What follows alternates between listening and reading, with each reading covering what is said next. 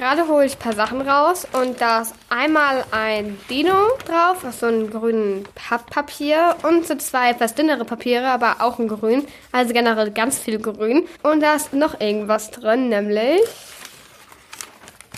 in kleinen Tüten ist so ein kleines Tongefäß drin mit so Drachenflügeln und dann mit grünen kleinen Papierschnipseln und noch ein paar Stoffsachen. Hier sind noch ein paar Zähne, sind es, glaube ich. Dann etwas Gelbes, was aussieht wie eine Zitrone, aber ist es, glaube ich, nicht. Ein kleines Tongefäß und ein Styroporei. Dann ist da noch eine Tüte, aber mit keinem Styroporei und noch mit keinem Pflanzenkübel drin, sondern mit einer alten Klopapierrolle und noch zwei kleine Wackelaugen. Ah, und noch mehr Augen.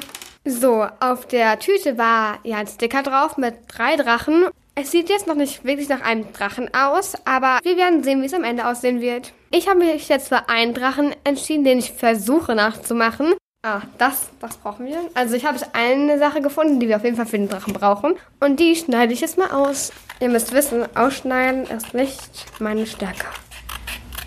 Gerade schneide ich zwei Arme werden es, glaube ich, aus. Und der Unterteil wird so mit Füßen und mit einem Drachenschwanz. Man bräuchte so eine Schneidmaschine aus Laserstrahlen.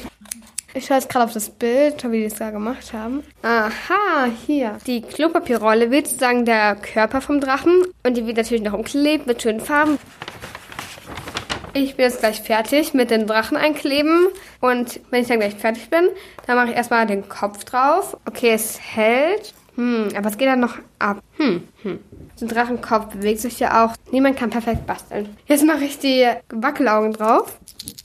Jetzt haben wir noch einen roten Papierstreifen und das ist die Zunge und die klebe ich jetzt noch drauf. Und dann kommen nur noch die hellgrünen Pfoten drauf und so Flügel in der Art. Und dann ist der eine Drache schon mal fertig. Tada! Also der Drache sieht jetzt nicht wirklich gefährlich aus, aber dafür ist ein netter kleiner Drache geworden. So wie Drache Kokosnussengrün, weil er so Wackelaugen hat und als etwas wackelig ist, nenne ich den Drachen Wackelkopf.